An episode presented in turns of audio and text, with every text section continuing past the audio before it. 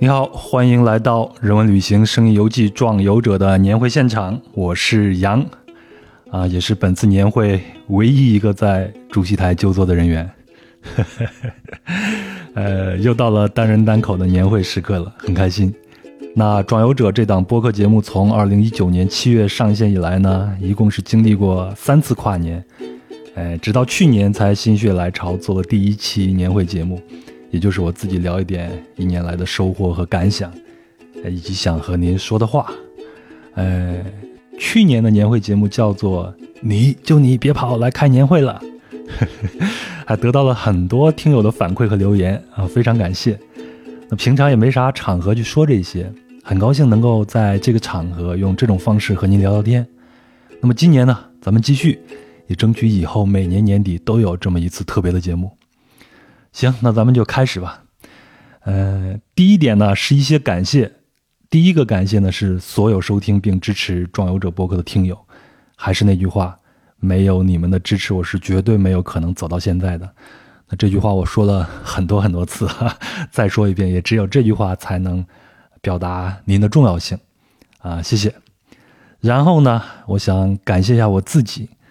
嗯，感谢我这一年信念没有改变。虽然时不时的会有一些挫败感，但是在做壮游者这件事情上，我依然坚持下来了。怎么讲呢？好样的，小杨，干得好！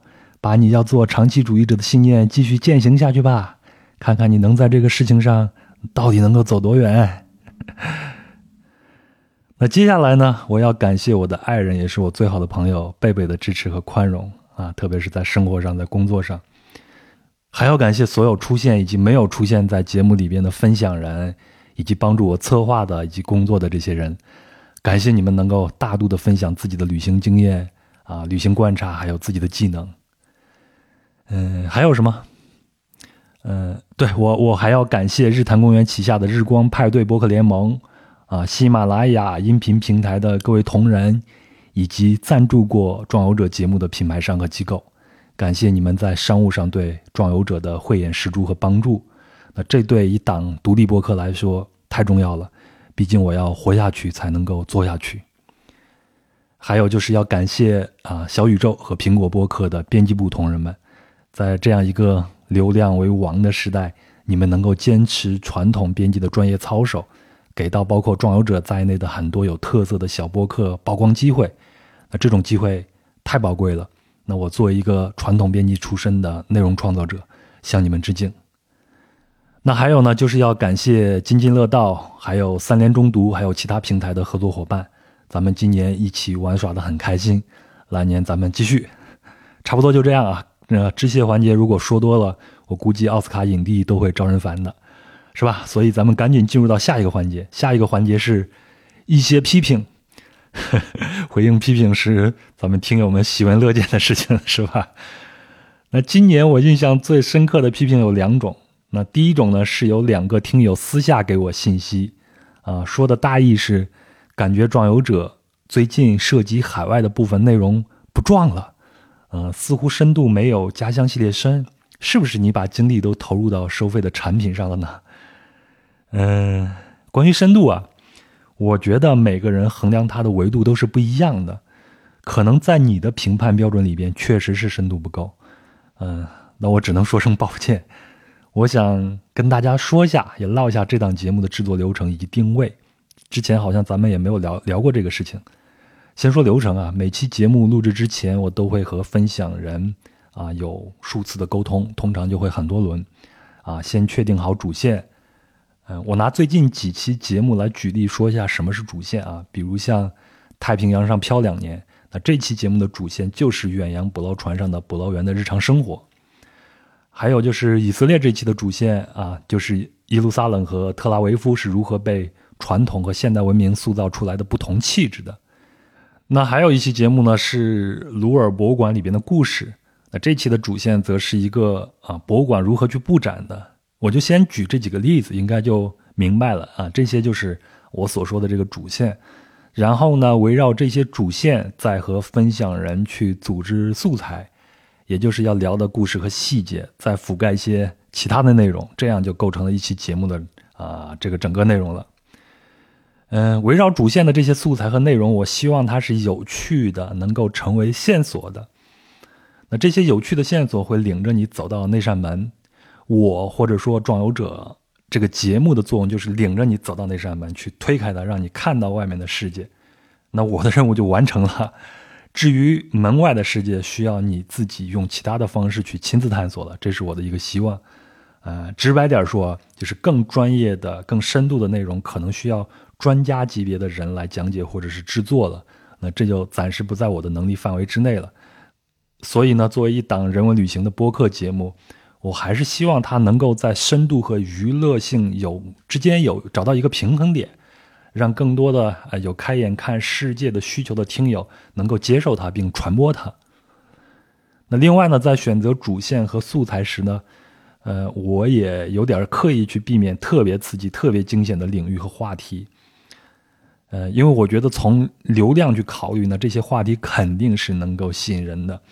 我举个例子啊，比方说在壮游者所有的节目里边，啊，只要是涉及到南极啊、北极啊这些不太容易到达、又特别容易出故事的地方呢，它就天生就吸引听友的注意，它的收听量就高一些。但是，呃，这些地方大部分人，包括我在内。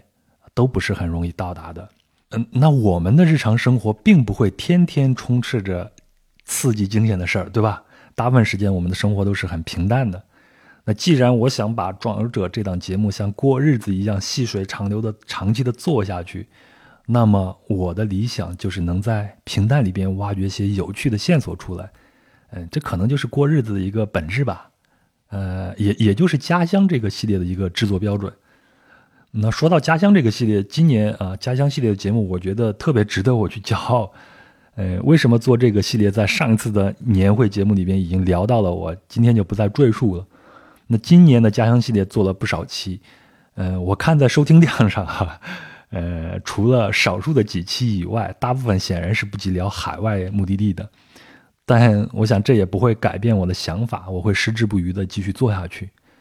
啊，咱聊啥？朝的对，就是说，在这个平淡里边挖掘一些有趣的线索。呃，我举了家乡这个例子，比如我们聊潮汕，我会和分享人一起去挖掘潮汕人的这个双拼文化。那讲富阳呢？啊，这是一个杭州边的一个小城，我们会把传统造纸技术作为一个重点。讲温州呢？呃，我们会把新教对温州人的这个影响这个点放大来聊，包括聊海外的目的地啊，那些神秘的。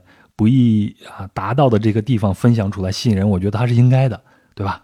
但是像新马泰这样的地方，许多旅行者都已经很熟悉了，甚至这个目的地对一些中国人来说都是属于烂俗的了。那如果能在这个地方不讲什么家国情仇、历史剖析啊等等等等，就是通过闲谈、日常见闻中发掘出有趣的主线和线索，分享出来。让你对这个目的地还有在这里生活的人多一点了解和兴趣，那这何尝不是一种深度呢？我觉得能把这个内容做到这个水准，这这才叫厉害，这才是我想去做的事情。所以我就一直很想做泰国，但是一直没有找到合适的主线和分享人。不过这是我的目标啊，我会一直沿着这个目标做下去的。嗯，对了，还有啊，就是我挺希望能够在风格和话题的选择上都有一些突破的，在这个节目里边做一些改变。比如说，话题并不局限于旅行上，那这些改变其实已经在发生，或者接下来就要发生了。那有一些啊风格的节目可能不合您的胃口，请见谅，也请您能理解一个内容创作者想尝试和突破自我的这个想法。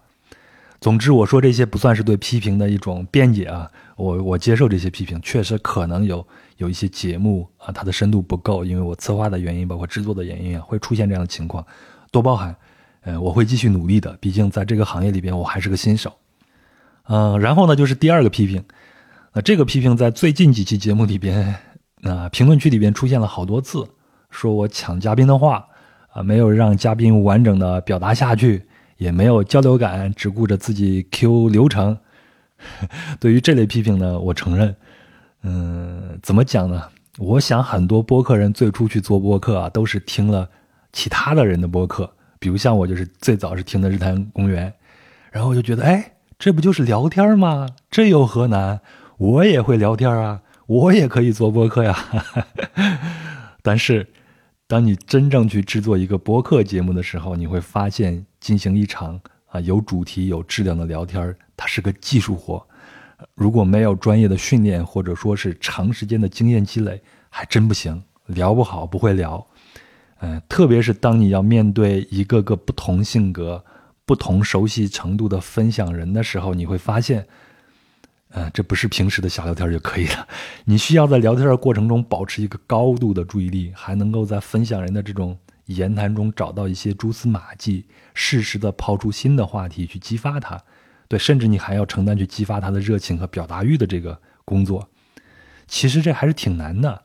前段时间我和呃日坛公园的李叔沟通了一下，我说我已经做播客做了三年多了，直到最近半年才找到了一点点聊天的感觉，是只是一点点啊。而且呢，请注意是聊天啊，不是采访，因为我觉得播客这种载体的精髓就在于舒适的、有趣的去聊，在聊天的这个过程中，把你想表达的给。传递出来，所以我非常非常的佩服李叔和小伙子老师这个聊天的技巧啊，太厉害了！哎，当然李叔也勉励我了嘛，他说你持续做下去就会进步的，我相信这一点。所以我现在因为技巧的不足、经验的不足，出现了采访感，也出现了抢话、没有交流感这些问题，这些是正常的。我我会继续努力，也谢谢啊这些批评者给我指出来。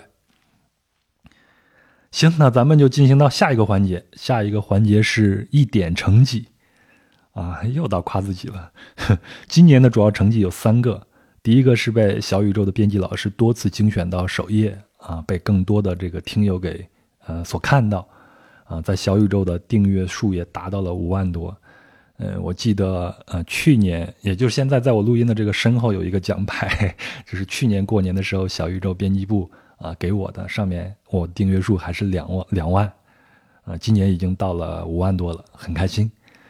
那第二个成绩呢是十二月十二号这一天的上午，啊，苹果播客公布了二零二二年编辑精选节目，一共是五档节目，那壮游者是其中之一啊。另外四档非常优秀的节目是跳进兔子洞、谐星聊天会、文化有限和故事 FM。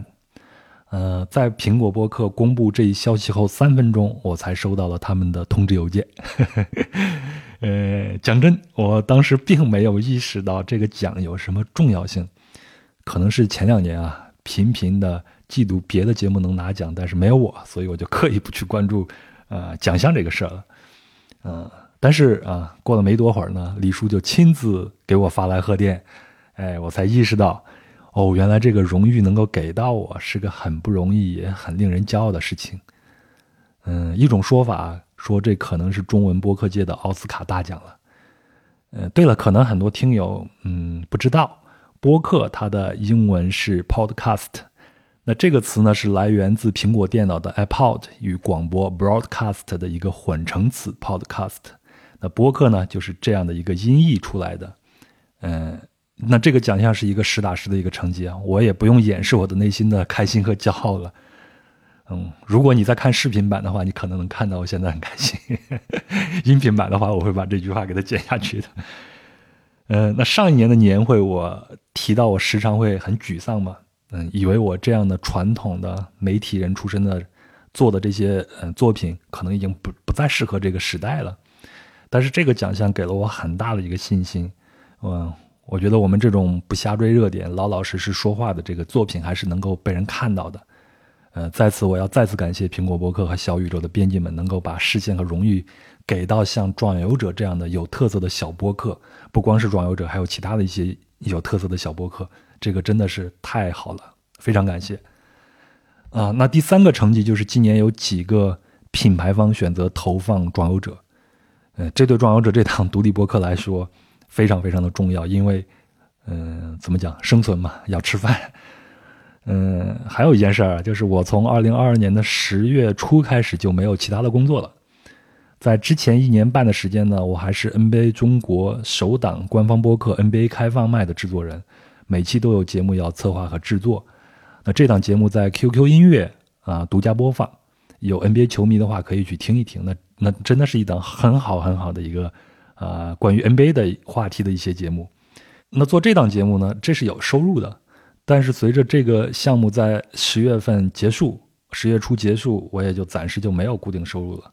好处是呢，我可以全身心的投入到《壮游者》啊制作了，因为之前每一周我都要做两档节目，一档《壮游者》，一档 NBA 开放麦，呃，也挺累的，精力也不够用。那坏处呢是只靠《壮游者》的打赏和订阅专栏的收入远远不够过日子了，更不用说过好日子了。当然，我已经选择嗯自由职业十年了，那这十年间呢？我已经被训练的像一只荒野上的孤狼一样，在有猎物的时候呢，就抓紧时机多吃一口；那没有猎物的时候呢，啊，就得靠体内的储存的这个脂肪来撑着，还要学会忍饥挨饿和耐心，耐心的去等下一个机会。所以呢，嗯，你就知道了吧？有品牌方的投放和赞助，是让我看到了一点点的希望。嗯，但是我也知道啊，转游者目前的播放量，还有就说流量吧。啊，确实不是一个能够瞬间打动品牌方的节目，但是我非常认真的去和每一个品牌方合作去制作内容。嗯，我希望我的努力以及我制作出来这个内容，能够让播客受众和品牌方建立起来良好的一个关系，这是我一个努力方向，也是对品牌方的一个回馈吧。嗯，当然，我也希望有更多的赞助商在以后啊，在来年，在以后能够看到播客的价值。能够看到像转欧者这样小但是有特色的博客的能量，能够来赞助我们，帮助我们，让我这样的人也能有一个好的收入，能够安心创作。啊，你得到了美誉，我得到了美好的生活，大家都有一个美好的未来，大家美美与共，多好啊！嗯，那我也要跟听友您说一下，支持赞助商就是在支持转欧者，即便是有赞助商的这个节目，我也不会让我的节目的质量下去，对吧？感谢感谢，好，那咱们下一个环节是一条小路。呃，去年的年会上，我好像说要有一些会员产品啥的，对吧？但是只做出来这一个，就是付费订阅的邮件通讯专栏小路，也就是 newsletter。其实筹划了很久了，呃，想准备到最好才推出。我起初也没有信心一个人去做，我也去找人来帮我一起来做。但是呢，既没有固定薪水。商业前景这个大饼子我也不太会画，所以就一直不行。后来我也意识到了，嗯，其实这个世界上永远没有准备到最好的这个时候，啊，那就干脆一个人先干起来，干着看。所以呢，在五月份的时候就推出了，反正呢就是变着花样的刊登我觉得有价值的内容呗。我的角色啊就是一个编辑，也是一个作者。那刚开始就是在摸索。啊，直到十月份的时候，我在云南红河州旅行后的隔离时间，我开始写《红河游记》，啊，才找到了关于写作的一些激情和快感。当然，写作过程是很痛苦的，时不时就会后悔这个决定。我也想过好几次，干脆就关闭这个专栏，然后把款退了，就了事儿了，赔一点就赔一点。嗯，但不管怎样，写出来了，也得到了订阅者的正反馈。特别是看到订阅者的正反馈以后，那种感觉还是非常棒的。我相信每一个创作者、每一个写作者都有这样的感受。另外呢，因为我现在呃主要是靠声音去表达，靠博客去表达，所以我现在写作的时候也跟以前写东西的风格就不一样了，更口语化了。那这样的一个过程，反过来也促进我更好的去口头表达了，特别好。也就是因为这个系列，才让我决定啊，在下一个半年的小路上。我会写我个人的游记，以这个为主。那我肯定不是写的很好啊，那我的能力也没有达到作家的这个程度。但是我希望我能够成为一个人肉摄像机，就是把我看到的，无论是我实地看到的，还是我在书上看到的，还有其看到其他一些资料，尽可能的给你展示，啊，梳理好给你展示，给到你一些线索就可以了。呃，目前我是写到了印度了。那查资料啊，每周还要专门抽出一两天时间来写作，还是挺过瘾的。那我也不用再愁稿件的来源了，反正就这样下去了。呃，就是使劲开发自己的能力就可以了，自力更生，丰衣足食。总之呢，小鹿我会坚持写下去啊，最起码坚持到明年五月份。那如果你感兴趣，也非常期待你能够订阅小鹿啊，也很便宜，九十九块钱能够订阅半年，你还能看到以前的那个内容。那一周呢，最起码是一篇长文章啊，通常是两篇，那么合下来一篇文章大概还不到五块钱。嗯，那订阅方式呢？我在每一期节目的平地抠饼栏目里边也都会说，对吧？每一期节目都有一个平地抠饼。那你打开最新一期的声音简介或者公众号的文章，都能找到这个订阅方式。小鹿的这笔收入呢，虽然不多，但是我很珍惜。呃，怎么讲呢？就我我就像是一个辛辛苦苦的一个种地种菜的一个农民吧。然后丰呃有收成了，我就把它收割下来，拿到集上。你喜欢买了。那我得到钱，开开心心的回家了。那咱们就是这样的一个关系。嗯，说种菜不时髦啊，时髦的说法呢，就是一个电子乞丐、赛博乞丐，也不丢人是吧？这事儿，反正我是付出了劳动，拿到了一个，呃，拿出我自己的产品了。好，那说完小鹿，咱们下一个啊，就是下一年。嗯，我想说到下一年，咱先说今年啊。啊，今年上面说的都是关于节目的事儿啊，另一个就说说旅行，毕竟咱们是因为。这个认识的，对不对？我想了想啊，啊，二零二二年的日子从三月起就开始不正常了。这个不正常是画双引号的啊。嗯，我也算了一下，今年被封控，包括居家，一共是二十五天。哎，不是一共二十天，是被封控和居家二十五天，被强制隔离酒店，呃，隔离了七天，一共是三十二天。所以啊，今年就不太敢出行，生怕一不小心就没有了自由。七月底我是去了四天的烟台，万幸是顺利回家了。那九月底呢，一咬牙一跺脚，决定去云南红河州走一走。当时心里想，操，大不了就在外边多漂一段时间呗。嗯，结果是一语成谶。没过几天呢，呃，昆明和红河的疫情先后就开始了，然后我的健康宝就被弹窗了。昆明的机场肯定是没有办法回北京了。那为了跑毒呢，啊，千里迢迢我就开到了西双版纳。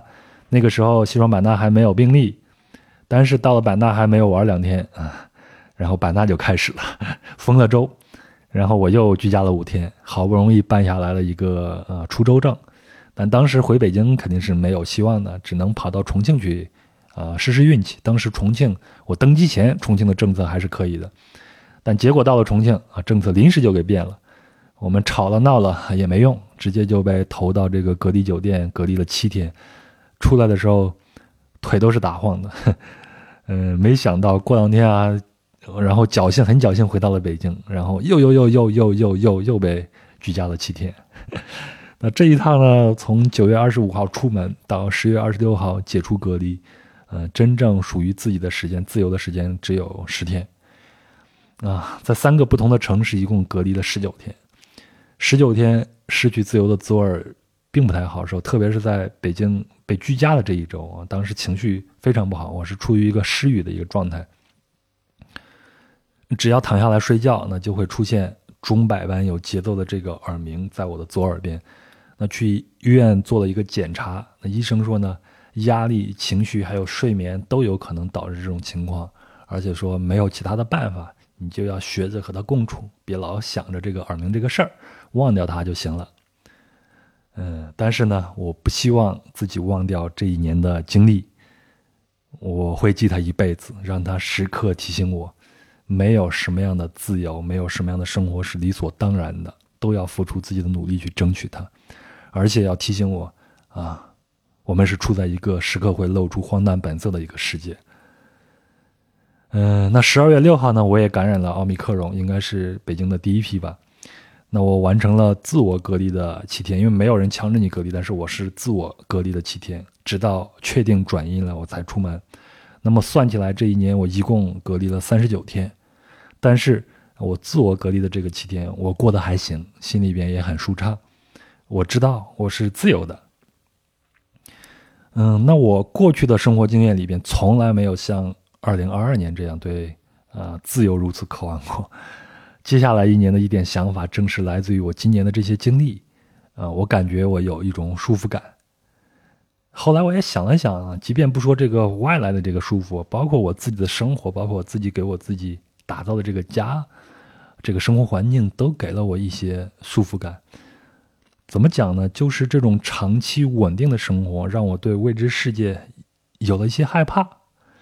比如说啊，在以前驾轻就熟的嗯长途旅行的这个事情，嗯，因为我有四年没有出去进行这种长途旅行了，现在我想一想这种海外的长途旅行，就一点点小小的恐慌。比如说我的东西要怎么准备啊？要带多少条内裤、多少双袜子呀？